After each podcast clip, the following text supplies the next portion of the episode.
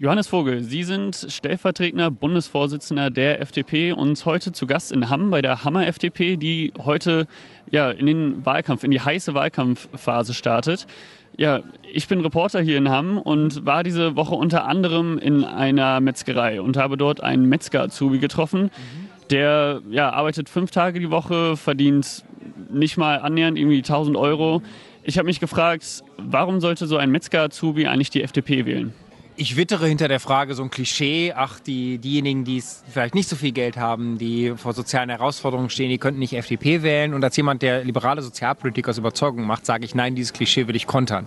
Ähm, erstens, äh, ja, wir sind für eine starke Wirtschaft. Äh, wir wollen, dass Unternehmen gut geht, weil es muss auch Unternehmen geben, die dem Metzger-Azubi einen Job geben. Ähm, aber wir äh, wollen jedem und jeder ein Aufstiegsversprechen geben. Äh, zum Beispiel, diese Metzger-Azubi ist übrigens gut, dass er eine Ausbildung macht. Das deutsche duale Ausbildungssystem ist eine enorme Stärke und nach der Azubi-Zeit wird er auch besser verdienen. Ähm, dann äh, wollen wir uns darum kümmern, vielleicht möchte er danach ähm, ein Haus bauen irgendwann. Ähm, vielleicht möchte er eine Familie gründen. Vielleicht möchte er sich weiterbilden. Vielleicht will er auf dem zweiten Bildungsweg noch studieren.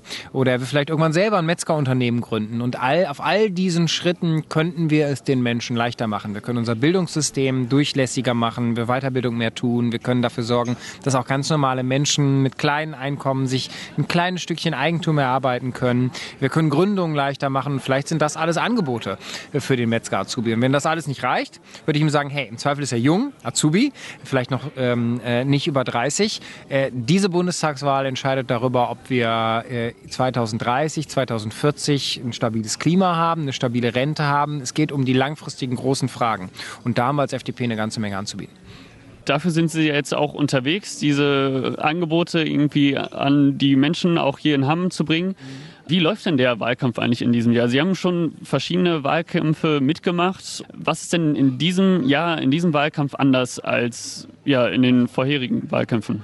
Ja, die Frage liegt natürlich äh, erstmal, oder die Antwort auf die Frage liegt natürlich erstmal auf der Hand, weil Corona natürlich der große Unterschied ist. Äh, jetzt haben wir durch den Impfstoff äh, die Pandemie zumindest so weit im Griff, dass wir überhaupt wieder Veranstaltungen hier machen können. Die letzten Monate war politische Diskussion überhaupt nur digital möglich. Ähm, ich hoffe, das bleibt den Sommer so, dass wir mit vernünftigen Regeln an der frischen Luft bei getesteten oder geimpften Personen, dass wir ein bisschen Wahlkampf machen können. Trotzdem wird natürlich die Prägung des Digitalen nicht weggehen. Ganz viel passiert in den sozialen Medien. Das war vorher schon wirkmächtig in den Wahlkämpfen, das ist jetzt durch Corona noch mal heftiger geworden. Das sind so die Dinge, die die Wahlkampfart verändern. Briefwahl wird auch noch wichtiger.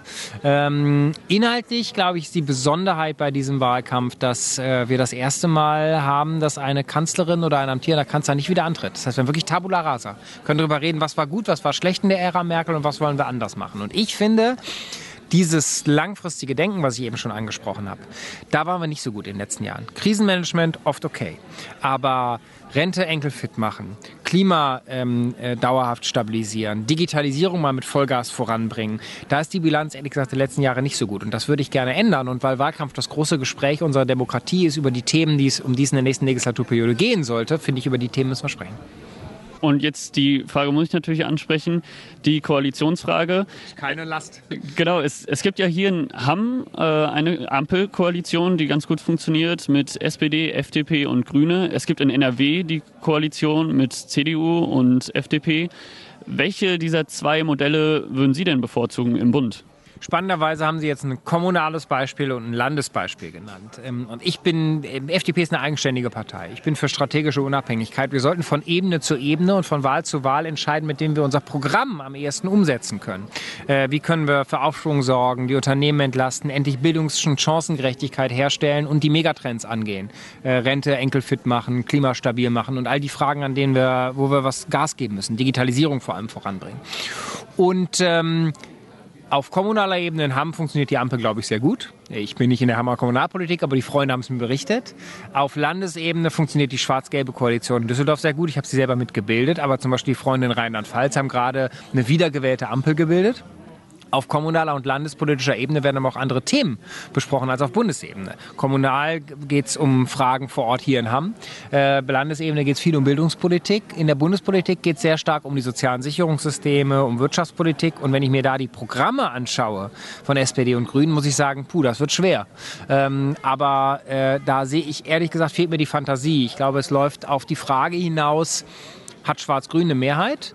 Oder sind CDU und äh, Grüne nicht so stark und gibt es genug Stimmen für die FDP? Dann glaube ich, werden wir wieder mit der Jamaika-Regierung verhandeln. Und äh, dafür, dass wir überhaupt darüber verhandeln, dass Schwarz-Grün nicht alleine eine Mehrheit hat, dafür kämpfe ich. Lassen wir mal jetzt die möglichen Koalitionspartner außen vor.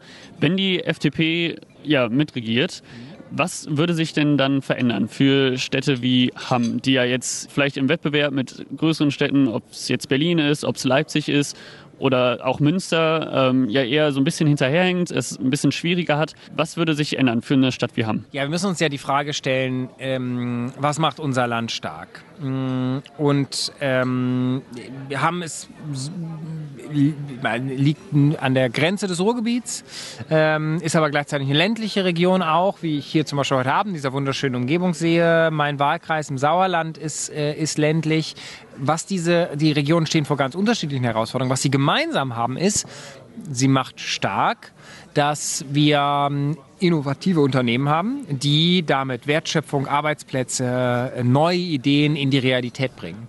Und ähm, ich finde, jede Stadt muss sich fragen, wie kann sie die Voraussetzungen schaffen, um das zu, um die, die Rahmenbedingungen so schaffen, dass das gelingt. Dann können wir uns als Gesellschaft zum Beispiel dann auch soziale Leistungen leisten, weil das muss ja irgendwie auch erwirtschaftet werden. Und die Bundespolitik muss sich die Frage stellen, äh, wo ist, steht die Bundespolitik dem im Weg? Ähm, und die Bundespolitik bietet hier Chancen. Wir haben zum Beispiel die enorme Aufgabe der Dekarbonisierung mit Blick auf den Klimawandel. Das kann man als große Bedrohung sehen. Das kann man da auch, wie zum Beispiel John Kerry, der Klimabeauftragte der neuen amerikanischen Regierung, das sagt. Hey, das ist eine Riesenchance. Ähm, äh, abhängig, unabhängig werden von Technologien, indem wir neue nutzen, ähm, die Energieversorgung komplett umstellen auf saubere Energie. Was für Chancen für Unternehmertum, für Investitionen, wenn wir die Rahmenbedingungen richtig setzen. Das zum Beispiel wäre eine Aufgabe, die die Bundespolitik leisten kann, die Rahmenbedingungen richtig zu setzen. Ähm, äh, am Ende steht und fällt jede Region, die Stärke jeder Region mit der Stärke in den Köpfen ihrer Menschen. Äh, in der Bildungspolitik steht, dürfen wir haben nicht alleine lassen, sondern das Land und der Bund muss bei der wichtigsten politischen Aufgabe, finde ich, stärker unterstützen. Das steht im Wahlprogramm der FDP. Und äh, wenn dann die sozialen Sicherungssysteme auch noch in 30, 40 Jahren funktionieren, wäre es auch nicht so schlecht. Und dafür ist der Bund auch zuständig. Und äh, das heißt nicht, dass es in Hamburg aufgeht. Ein bisschen muss die Hammer Kommunalpolitik schon selber machen, aber das heißt, dass der Bund die Voraussetzungen geschaffen hat, dass sie die Chance dazu haben. Jetzt vielleicht auch einen Aspekt, den man da herauspicken könnte, ähm, den auch dann den Hammer Metzger Azubi betreffen würde und den Sie ja jetzt auch schon ein paar Mal angesprochen haben, nämlich die Rente. Sie haben da einen ganz konkreten Vorschlag. Sie reden da von Enkelfitter Rente von einem schwedischen Modell. Was genau heißt das? Ganz konkret, unsere Rente steht vor der Herausforderung, dass wenn wir ganz wenig Einzahler und viele Empfänger haben, dann steht das Rentensystem, so wie es heute funktioniert, nennt sich Umlage, vor dem Bankrott. Mm, und noch ist das nicht so, noch funktioniert die Rente gut, aber Ende der nächsten Legislaturperiode fangen die geburtenstarken Jahrgänge, die jetzt so alle so 55, 60 sind, anfangen, fangen die an in Rente zu gehen. Und dann wird es schwierig. Und deshalb sagen wir, wir müssen die Rente vorher reformieren, weil die Alternative wäre scheiße. Die Alternative wäre, die Beitragssätze explodieren und der, wenn der Azubi plötzlich statt 18,6 Prozent Rentenbeitrag 25 Prozent zahlen muss, dann fehlen dem entscheidende Euros. Wir, haben, wir hätten sonst die Situation, die Hälfte des Bundeshaushaltes fließt nur in die Rente, dann fehlt Geld für Bildung, äh, für Dekarbonisierung, für andere große Zukunftsaufgaben. Oder alle müssen zwangsweise bis 70 arbeiten. Vielleicht kann gerade der Metzger-Azubi das 2060 nicht. Wer weiß, wie sein Berufsleben so weitergeht. Deswegen finde ich die Alternativen alle nicht so geil. Dann muss man aber das Rentensystem reformieren. Und unser Vorschlag ist eine gesetzliche Aktienrente nach Vorbild Schweden. Das heißt, gesetzliche Rente stark machen, indem wir sie etwas unabhängiger machen von der Umlage und nebenher dafür sorgen, dass alle Bürger über so einen Staatsfonds sicher in globale Unternehmen investieren können. Das machen die Schweden vor und machen damit seit vielen Jahren, die haben in den 90ern genau die Reform gemacht, exzellente Erfahrungen. Kurz vor Renteneintritt wird natürlich umgeschichtet, damit das Geld nicht weg ist, wenn die Börse rauf und runter geht. Aber wir sorgen dafür, dass in Deutschland die äh, Rente auf zwei Standbeinen steht und dass alle Menschen, gerade auch die mit geringem Einkommen, zu globalen Unternehmensbesitzern werden. Und die Skandinavier machen das aus Gründen. Wir sagen, an der Stelle können wir von Skandinavien Skandinavien lernen. Ja, Sie sind ja selber, wenn ich richtig gerechnet habe, mit 22 Jahren schon im, in den Kreistag damals gekommen. Wie? Das war, das war crazy. Ja, wie kann man denn junge Menschen heute für die Politik begeistern? Also ich glaube, die jungen Menschen gibt es nicht, sondern sie, ich, wir alle sind total unterschiedlich. Aber es gibt natürlich Themen, auf die die Generationen vielleicht eine gemeinsame Perspektive haben sollten. Und ich finde, dass den Anspruch an Politik, ich nenne es mal in meinen Worten, überhaupt in Jahrzehnten zu denken und nicht nur ein, zwei Jahre im Voraus, so bis Ende der Legislaturperiode. Das sollten junge Leute insbesondere einfordern.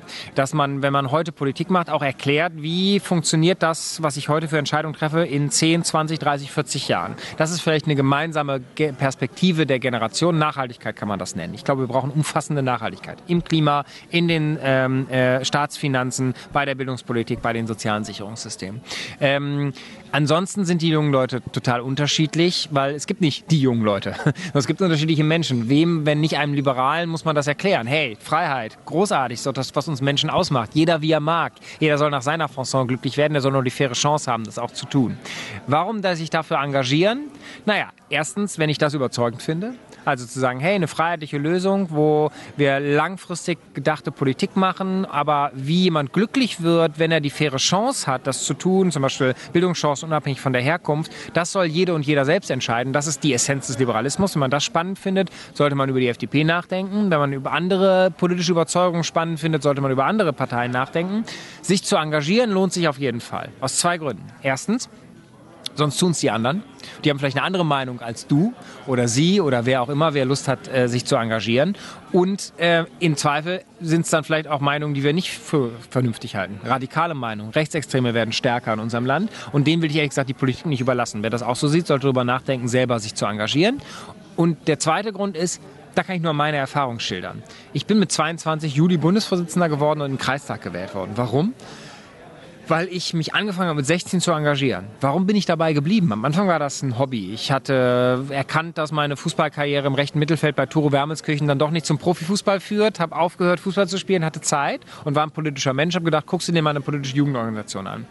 Und was ich ganz früh erfahren habe, es macht einen Unterschied, ob du dich engagierst.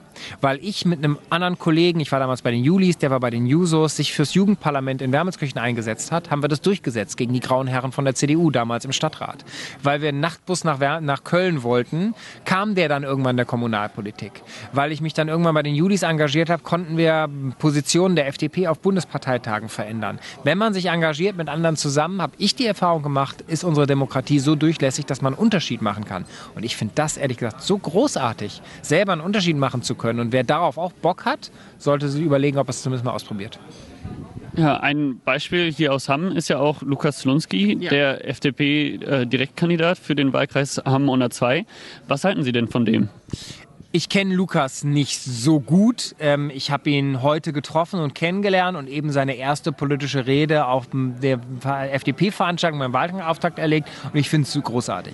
Erstens, Lukas äh, will sich auch für sozialpolitische Themen engagieren und ich bin verantwortlich für die Sozialpolitik der FDP aus tiefer Überzeugung, weil ich glaube, Liberale und Sozialpolitik, das passt zusammen, entgegen aller Klischees und freue mich über jeden Verbündeten. Ich habe das Gefühl, Lukas ist echt ein tief überzeugter Liberaler. Was er beschrieben hat hier war ähm, die Vor Vorstellung einer Gesellschaft, wo allein dein Traum darüber entscheiden soll, wie du im Leben glücklich wirst und nicht, ob du ein Handicap hast, wie du aussiehst, in welches Elternhaus du gekommen bist, ob und woran du glaubst. Und das ist, finde ich, liberal im in seinem innersten Kern. Das hat mich begeistert, weil es äh, das ist, was mich als FDPler antreibt. Und deshalb finde ich großartig, dass Lukas das macht. Und er hat auch noch äh, Politik begründet aus einer aus der eigenen Biografie. Er hat einen Schicksalsschlag erlebt und ist dadurch er hat eine Behinderung bekommen, ist mit einem Handicap ähm, äh, in dieser Gesellschaft unterwegs und kämpft deshalb so glaubwürdig wie kaum jemand sonst für eine Gesellschaft, die eben Handicaps durch Barrierefreiheit beseitigt. Und das finde ich großartig. Und äh, wenn ich ihn heute ein bisschen unterstützen konnte, bin ich happy. Letzte Frage Frage von meiner Seite.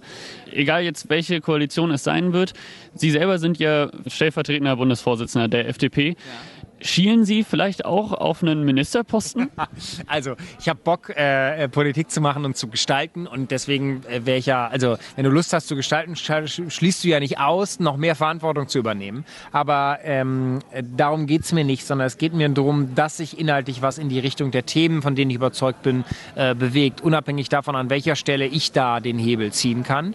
Und ähm, äh, ich habe genug von Politik verstanden, dass es vor der Wahl nicht so viel um Koalition und Position Positionen von Menschen gehen sollte, sondern darum, ob es äh, inhaltlich in die richtige Richtung geht. Also nicht Positionen von Personen, sondern Positionen von Inhalten. Ähm, und das finde ich ehrlich gesagt noch wichtiger. Und äh, dafür engagiere ich mich im Wahlkampf, nicht aus irgendwelchen persönlichen Karriereambitionen. Aber so auf das Arbeitsministerium hätten Sie schon Bock? ich hätte, äh, ich finde es spannend, dass äh, wir in der Sozialpolitik mal die Parteien, die glauben, darauf ein Abo zu haben, zu challengen, aber vor allem inhaltlich. Ähm, und was das dann für Personalaufteilung, Ministeriumszuschnitte heißt, das müsste man in einer Regierung ausverhandeln. Ich engagiere mich jetzt erstmal dafür, dass wir Teil dieser Regierung sind. Alles klar. Vielen Dank, Johannes Vogel, für das Interview und schönen Abend noch. Danke für die Fragen.